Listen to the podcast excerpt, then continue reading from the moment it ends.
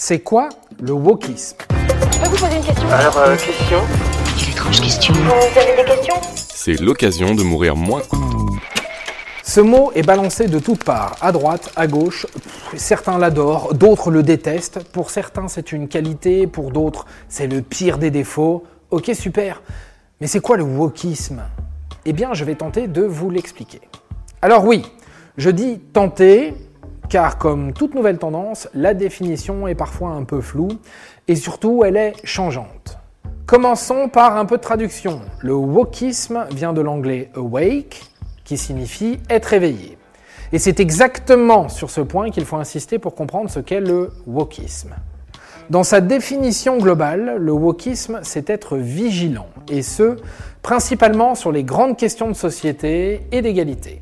Racisme en tête, mais également sexisme et toute autre forme de discrimination. Jusque-là, vous vous dites que le wokisme, en fait, c'est juste être antiraciste ou un citoyen éclairé. Mais ce n'est pas que cela.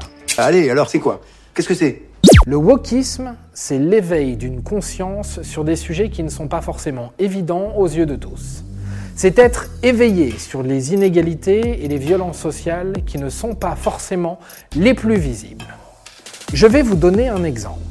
Si vous êtes recruteur et que sans vous en rendre compte, vous mettez de côté un CV parce qu'il vous est moins familier à cause d'un nom, d'une origine, d'un genre ou encore de la couleur de peau, c'est une discrimination latente. Et ce n'est pas juste une impression, ça a été prouvé par de nombreuses études. En gros, être woke, c'est être conscient que des personnes sont victimes de discrimination et que celles-ci sont plus ou moins flagrantes et fortes en fonction de leur couleur de peau, de leur genre, de leur origine, de leur catégorie socio-professionnelle, de leur orientation sexuelle, etc. C'est ce qu'on appelle aussi le racisme systémique ou racisme institutionnel. Tu sais donc pas que c'est pas bien d'être raciste Que c'est mal?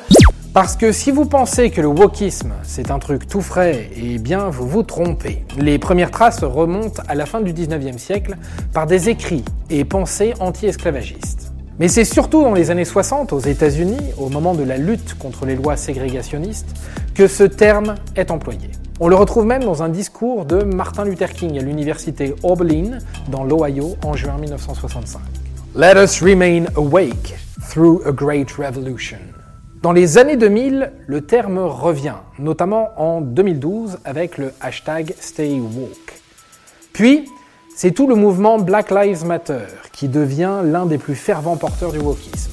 Mais aujourd'hui, le wokisme fait débat, fortement débat. On lui reproche d'accentuer le communautarisme en multipliant les entités les unes contre les autres. On le dit ennemi de l'universalisme, principe qui veut qu'un individu s'inclue dans une société globale. Si le wokisme fait aussi tant débat, c'est une question de vocabulaire, tout simplement parce que le terme n'a pas d'équivalent en français. En anglais, be awake, être éveillé, a un véritable sens, a une double lecture, alors qu'en français, être éveillé, bah ça sonne creux pour beaucoup. On est en 1955, les gars, faut se réveiller, hein. Le wokisme, on peut aussi appeler ça une lutte contre le racisme systémique ou le racisme institutionnel. Ce sont toutes les micro-agressions, toutes les mini-discriminations du quotidien pour toute une catégorie de personnes. On l'appelle aussi parfois le privilège blanc. Ça a été théorisé par Webb Dubois, un sociologue américain du XXe siècle. En clair, les discriminations d'aujourd'hui les plus subtiles ne sont plus incarnées par des personnes, mais des institutions, des sociétés établies. À la base, être woke, c'est donc être conscient des privilèges établis et tenter de lutter contre, d'éviter les exclusions d'un pan de la population et de se battre contre les représentations toutes faites. Désormais, c'est à vous de vous faire votre propre opinion. Et voilà, maintenant, vous savez tout. Avant de partir, attends, j'ai un truc à te dire. Viens découvrir notre podcast sexo, S'exposer. Deux minutes pour tout savoir sur la sexualité masculine.